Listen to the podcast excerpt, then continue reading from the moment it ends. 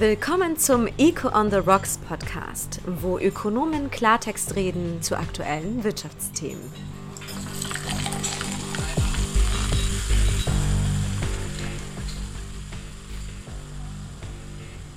Guten Abend in die Runde. Hallo Jörg. Hallo Michael. Hallo Peter. Guten Abend, Michael. Und ein herzliches Willkommen an all unsere Zuhörer von Echo on the Rocks. Heute mit Jörg Müller, Senior Fellow und Ökonom bei Avenir Swiss, Peter Fischer, Chefökonom NZZ und meine Wenigkeit Michael Gramm, Chefökonom Deloitte Schweiz. Und heute eine Männerrunde, denn Veronika ist in ihrem wohlverdienten Urlaub. Ja, wir sprechen über Medien, Medienkonsum, Medienpolitik, Finanzierung von Medien. Tja. Ich meine, die Art, wie ich Medien konsumiere, hat sich in den letzten zehn Jahren massiv geändert. Ich weiß nicht, wie es bei euch ist. Was, was, wie sieht euer täglicher Medienkonsum denn so aus? Also von den Formaten her, von der Dauer? Ich habe mittlerweile so ein bisschen Ritual. Bei mir hat es auch ein bisschen geändert.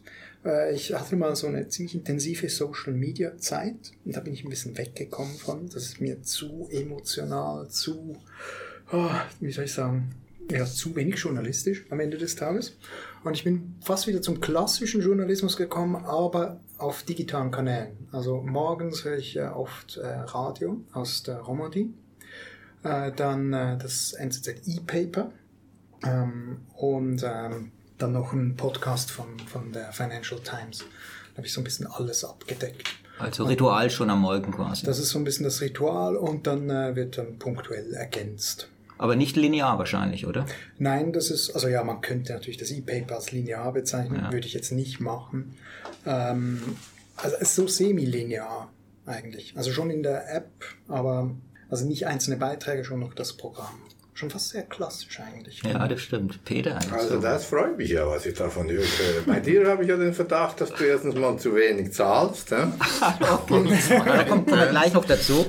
Und zweitens dann, äh, wer weiß, wie, da der, wie traditionell der Medienkonsum ist. Ich muss sagen, bei mir selbst äh, hat sich der auch äh, eindeutig verändert. Ich habe früher, ich mache das grundsätzlich immer noch, aber ich habe früher regelmäßig Printmedien konsumiert in Printform, aber am Morgen die NZZ durchgeblättert, die Financial Times, äh, Wall Street Journal und so weiter.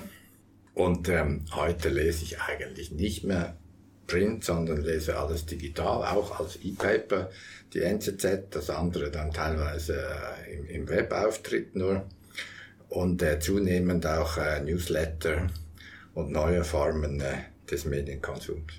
Ja, was bei mir schon noch ist, also das ist so mein Ritual fix, aber eben punktuell ergänzt und schon sehr viele ausländische Podcasts zu Themen.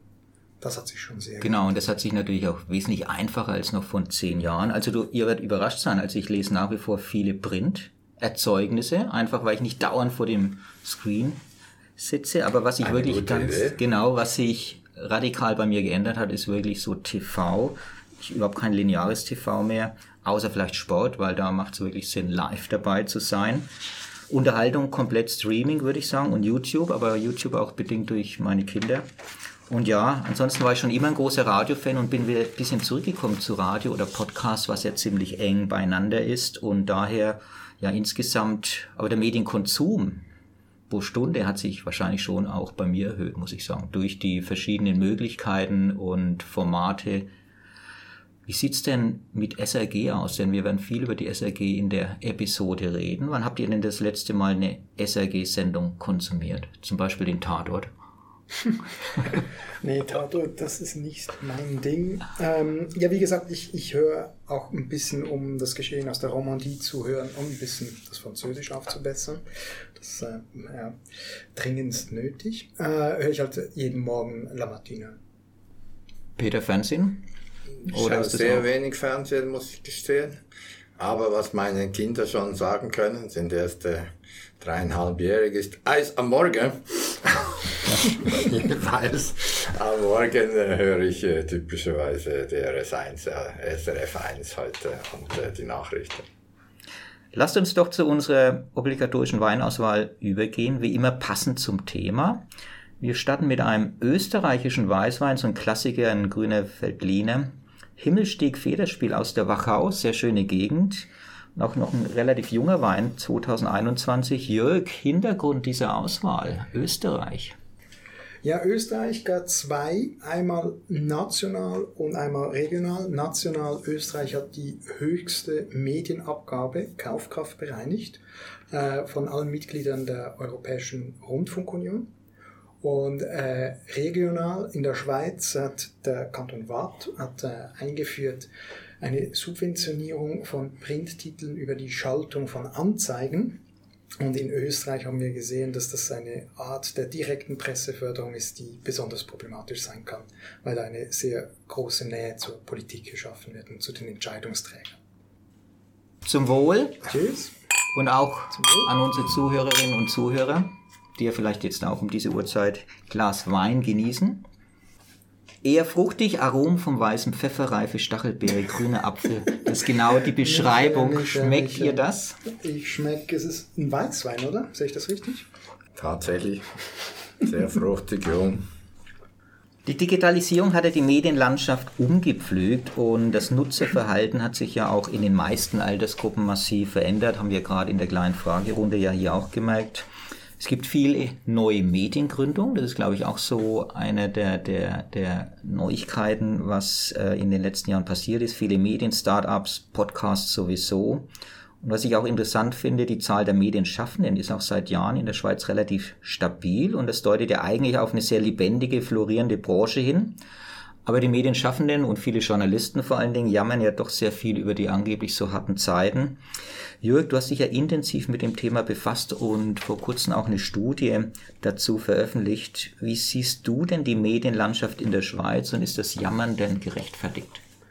Ja, das ist äh, auf die Frage ein ganz klares Jein, wie so oft. Ähm, es ist natürlich, die Branche ist im Umbruch.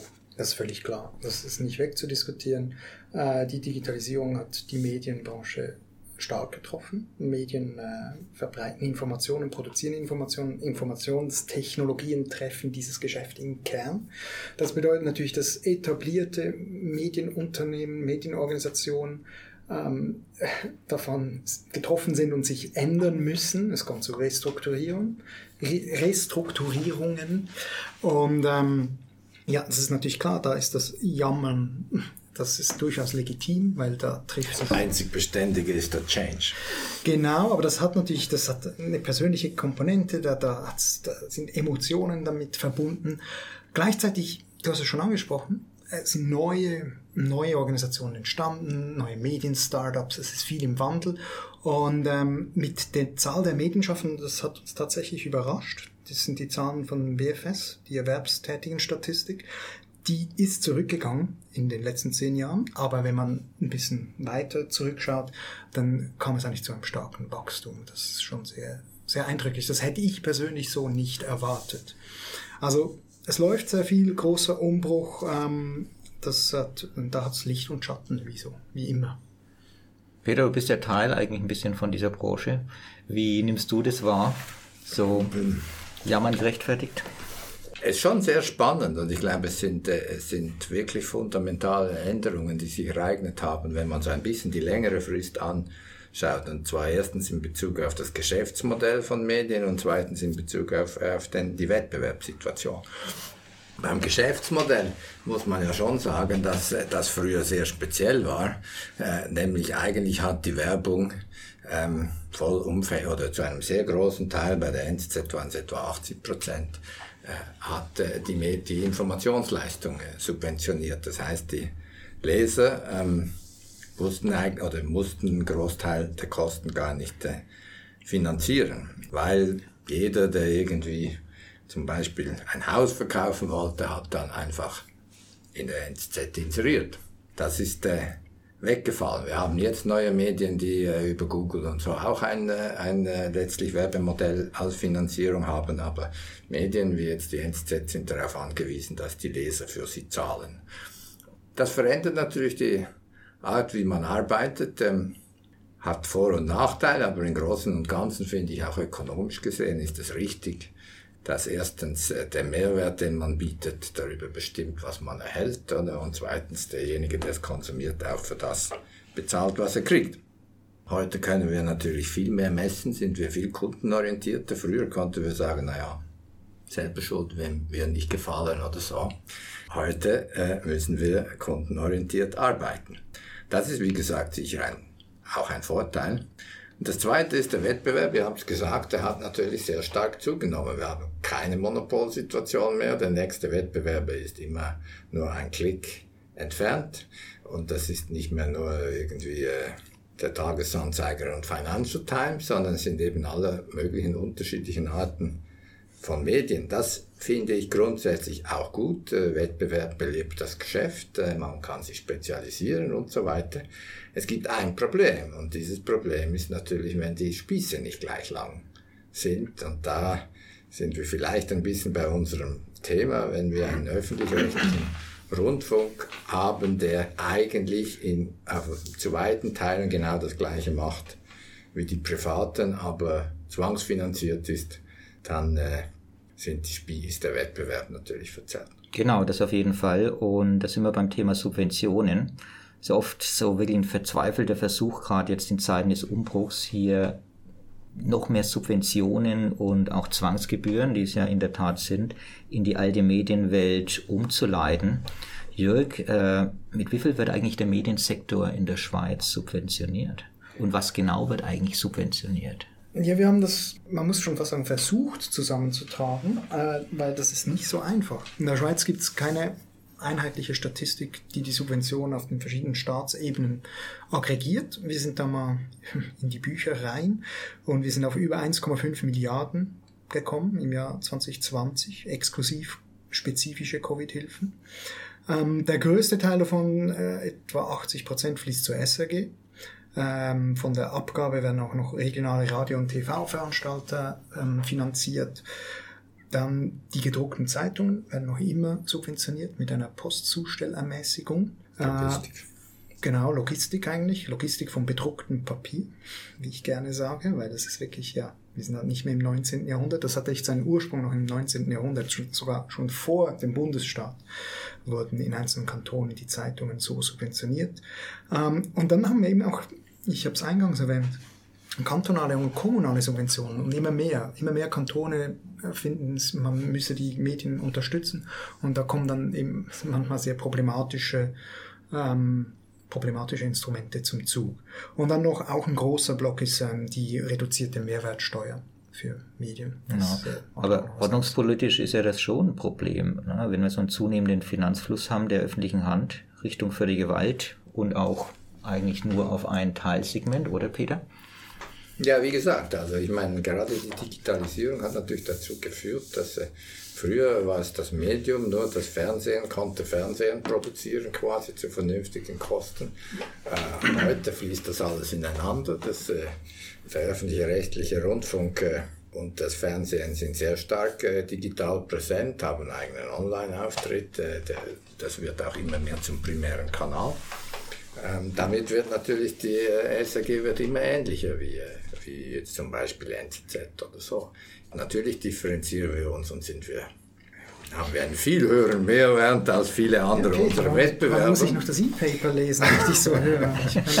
aber äh, aber ähm, natürlich ist es anders. Die Zielgruppe ist auch ein bisschen anders. Aber, ähm, aber grundsätzlich ist nicht mehr klar, was denn eigentlich der Unterschied ist. Der, einerseits öffentlich-rechtliche Finanzierung äh, rechtfertigt und andererseits äh, ein Geschäftsmodell, was wie gesagt privat ist. Heute äh, finanziert die NZZ, also die NZZ-Medien werden zu 80 Prozent von den Lesern finanziert. Ja, ich glaube, man muss schon eben ein bisschen unterscheiden zwischen entscheiden Medienförderung, ja oder mhm. nein. Und das kann ordnungspolitisch oder medienökonomisch durchaus Sinn ergeben, wenn eben ein Marktversagen besteht. Wir, wir schauen das in unserer Studie an. Und das zweite ist dann wie man es eben angeht, die Instrumente. Und da äh, sagen wir, die sind klar aus der Zeit gefallen. Peter hat das jetzt eben anhand der SAG gezeigt, weil so viel ja, die Frage ist schon, was, was ist dann die Legitimierung für äh, Medienförderung? Ich sage nicht, dass es keine gibt. Wir sind eine Demokratie, wir haben ein gewisses Interesse, dass alle Leute äh, vernünftig informiert abstimmen können, dass auch Randregionen da bedient werden und so. Die die Frage, die mir für mich allerdings nicht so klar ist, ist, wieso ist die SRG die Lösung dafür und gibt es da wirklich ein Marktversagen? Ist ja nicht so, dass man heutzutage keine Informationen kriegt, wenn man äh, in Motas Moral wohnt. Okay. Ja, sehe ich also auch so. Also Motas Moral würde ich auch gern wohnen. Schöner Ausblick. Ähm, aber ja, ich glaube, ein Marktversagen empirisch zu belegen, ist fast unmöglich, weil Medieninhalte so heterogen sind. Es reicht Aber es ist einfacher geworden. Früher konnte man sagen, da kommt, kann man die Zeitung nicht hin vertragen. Heute kann man das IPEP Okay, es ist oder so kann ich in Motors Moral genauso lesen wie in Zürich am Hauptbahnhof. Also es ist schwieriger geworden, ein Marktversagen zu identifizieren. Genau. Ja, das stimmt. Wenn dann, wenn wir, also haben wir in der Studie gezeigt oder gezeigt, wo, wo wir ein Problem, ein potenzielles Problem identifizieren, ist klar bei diesen positiven Externalitäten, klassisches Ökonomen-Lingo, äh, damit ist gemeint demokratiepolitisch relevante Inhalte und in einem anderen Bereich, ähm, der wurde noch gar nicht so thematisiert in den Medien, beim Bereich, wo neues Wissen geschaffen wird, wo aufwendige Recherchen stehen, die dann relativ rasch kopiert werden können. Und bei dem einen Bereich kurzfristig glauben wir, dass da die SRG, dass man mit der Institution arbeiten kann und dass man die auch reformieren kann, neue hm, Tools, neue, neue Ideen einbringen kann, um das besser zu lösen. Langfristig, glauben wir, müssen wir die SRG reformieren oder überführen in, was wir vorschlagen, so ein Public Content Provider. Aber da kommen wir sicher. Genau, da kommen wir jetzt gleich, wenn wir auf die Reform Ideen zu sprechen kommen. Eine Frage noch, bevor wir den nächsten Wein testen. Wie seht ihr das mit der, mit der Meinungsvielfalt? Also ich habe schon den Eindruck, dass die Meinungsvielfalt geringer geworden ist in den subventionierten Medien. Auch ne, die Staatsnähe hat zugenommen, meiner Meinung nach. Das hat man vor allen Dingen, finde ich, während der Corona-Krise gesehen. Sind das nicht dann auch klare Nachteile einer Subventionierung? Das heißt, von wem ich das Geld erhalte? Den behandle ich dann auch entsprechend großzügiger und weniger kritisch. Seht ihr das ähnlich oder seid ihr eine andere Meinung? Puh, schwierig. Ich glaube, Medienvielfalt kann man auf zwei Arten definieren. Es gibt so die sogenannte Binnenpluralität und die Außenpluralität. Und die Medienvielfalt in der Medienlandschaft Schweiz die Bandbreite ist enorm groß. Ja, aber Meinungsvielfalt. Wie sieht es mit der Meinungsvielfalt aus? Dass du da, die, die Medienvielfalt hast, ist klar. Aber hast du denn wirklich die Meinungsvielfalt? In der hm. Landschaft hast du die Meinungsvielfalt, ganz klar. Also ich meine, du hast ja von, von der WOTS bis zur Weltwoche hast du das ganze Spektrum abgedeckt. Jetzt innerhalb des öffentlich-rechtlichen ähm, ist ja der Auftrag, und das sprechen wir auch auf, ich meine, in der, in der Verfassung steht dieses, dieses Gebot, ausgewogen zu sein. Und gerade in so Diskussionsrunden wie der Arena, da wird ja auch peinlich darauf geschaut und zum Glück peinlich darauf geschaut, dass man eben von allen Sichtweisen jemand hat. Ähm, ich frage mich dann, ob, oder ich frage mich, ich bin nicht überzeugt, dass öffentlich finanzierte Medien nicht eine Meinung portieren sollten. Also das ist eigentlich aber sie machen es doch, oder? Sie sollten aber nicht. Sie sollten mhm. eigentlich genau eben diese Ausgewogenheit leben. Ich glaube, das ist eine der, der, wie soll ich sagen, unique selling propositions von einem öffentlich finanzierten Medium. Aber ich würde dir schon recht geben. Also die Corona-Erfahrung, Pandemie hat mich selbst überrascht. Eigentlich äh, war es ja so, dass, äh, und das hing damit zusammen, dass man ja Gebühren hatte, oder dass eigentlich die SRG immer betonte, dass sie eben nicht ein Staatsmedium sind, äh, steuerfinanziert, sondern man zahlt Gebühren, sie sind völlig unabhängig und neutral. Deswegen, was wir gesehen haben, also gut, erstens ist es ja jetzt so, dass es faktisch steuerfinanziert ist, weil es eine Zwangsabgabe mittlerweile vom staatlich verordnet, genauso wie eine Steuer. Und zweitens äh, war ich schon überrascht, vor allem beim Fernsehen, wie doch eigentlich äh, das staatstragend war und kritische Stimmen am Anfang mindestens kaum zu Wort kamen, hingegen jeweils redende Bundesräte, Appelle und so in voller Länge äh, unkritisch hinterfragt. Da sah man also schon etwas, das, was du ansprichst, dass man dann doch äh, nicht eine echt große Meinungsvielfalt hatte. dass diese Aufgabe, glaube ich, da kritisch zu hinterfragen, mindestens am Anfang eher den privaten Medien vorbehalten. Genau. Peter, kommen wir zum Rotwein. Ja, nachdem wir jetzt einen Weißwein trinken konnten, bei diesen ernsten Themen, ich habe einen französischen mitgebracht, ein NZ Cuvée. Äh, das ist ein Wein, den wir eigentlich nur Autoren schenken, die bei uns etwas schreiben. Jean Sac äh, aus der äh, Gironde, ein, ein Cuvée, also eine Melange.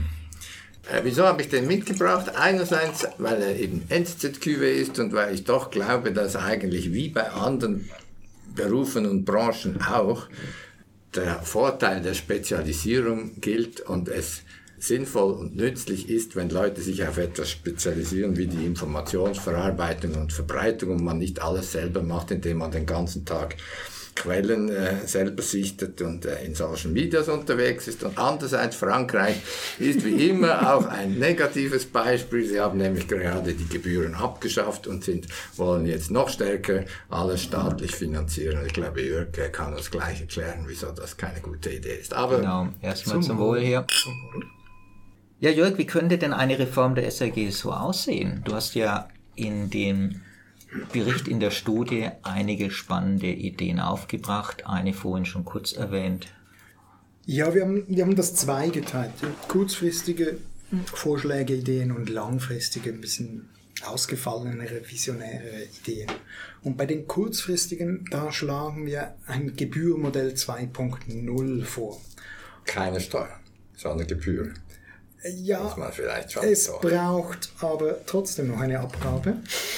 Äh, es, also eine Zwangsabgabe. Genau, weil der Punkt ist, ich muss ein bisschen ausholen. Ich meine, historisch hatten wir ja ein Gebührenmodell, sagen wir 1.0.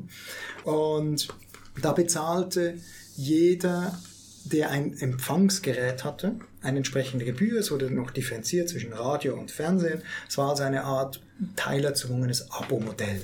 Dann kamen die Angestellten unvorbereitet, um zu kontrollieren, ob auch beim Nichtgebührenzahler wirklich kein Radio ja. in der Wohnung steht. Kenne ich auch noch. Genau, aber es hatte eine gewisse, eine gewisse Verbindung zwischen Konsum und, und ja. Finanzierung. Genau.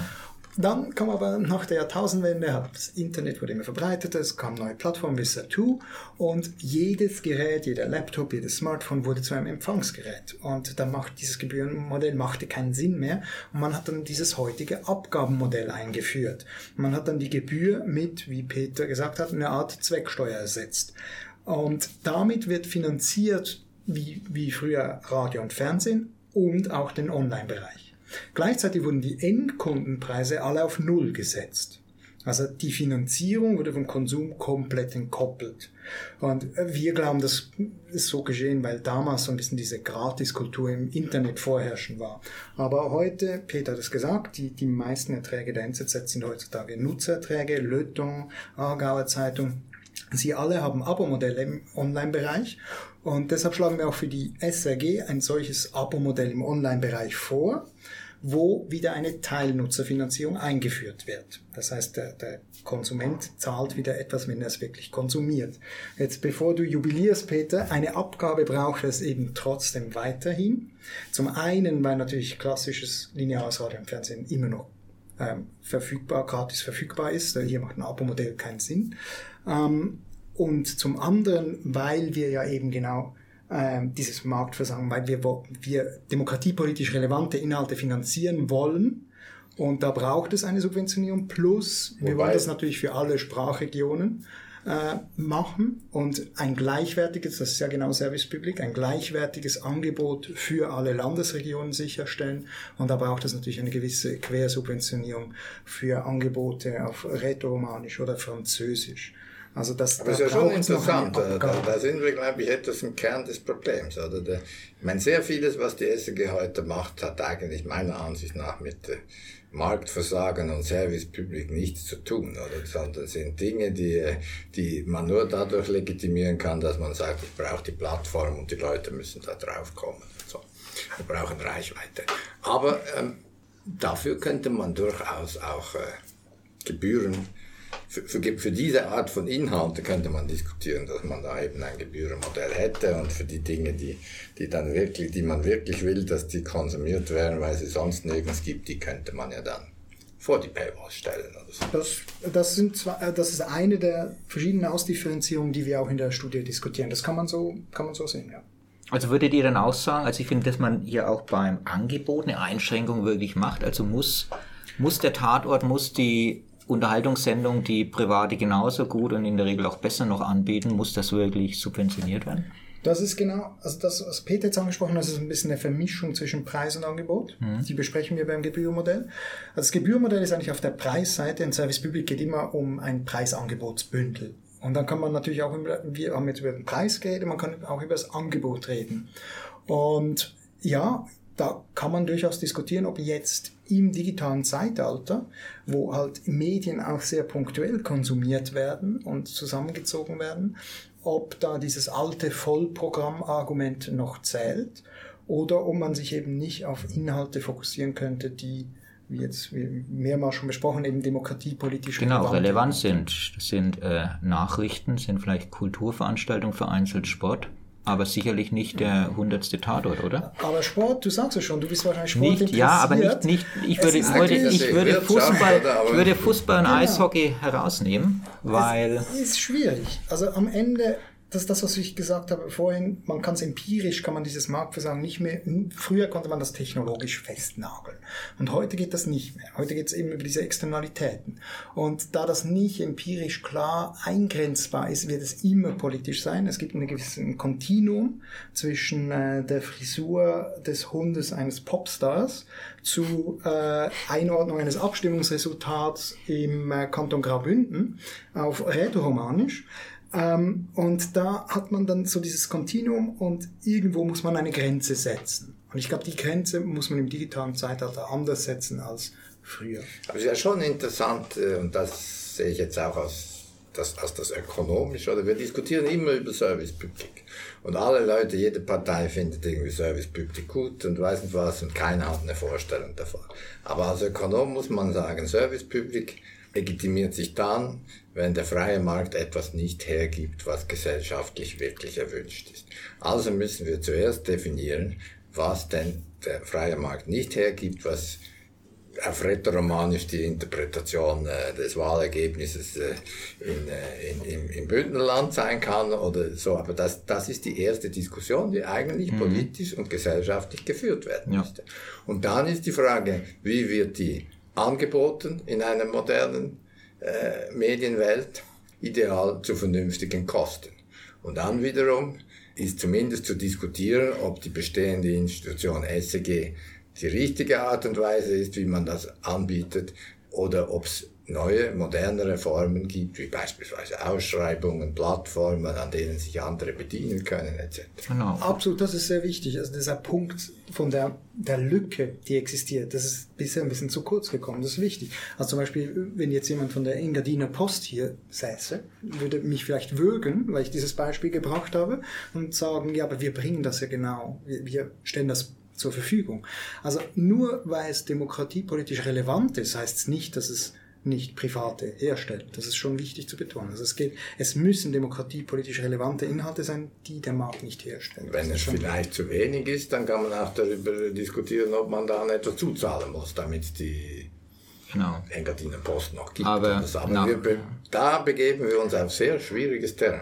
Aber nach so, einer Analyse, nach so einer Analyse wird dann nicht mehr viel übrig bleiben, inhaltlich, glaube ich was ist das rechtfertigen würde. Also ich oder? glaube, die, die Quintessenz für mich mindestens dieser Mediendiskussion ist, dass wir eine veränderte Landschaft haben, die nach veränderten Lösungen äh, ruft. Und äh, Avenir Swiss hat das ja gerade etwas beschrieben. Da ist äh, es höchst fraglich, dass die Lösungen des letzten Jahrhunderts wirklich die effizienten äh, sind für die nächsten Jahrzehnte. Ich würde sagen, es war ein gutes Schlusswort. Das ist ein perfektes Schlusswort. Lasst uns nochmal anstoßen. zum Abschluss, zum Wohl. Zum Wohl. Danke euch für das Gespräch. Tschüss. Unseren Zuhörern wünschen wir ebenfalls noch einen schönen Feierabend und eine erfolgreiche Woche und freuen uns Konsumieren Sie viele Medien. Genau, viele Medien, auch gelegentlich Wein. Und ja, wir freuen uns schon auf die nächste Episode von Echo on the Rocks.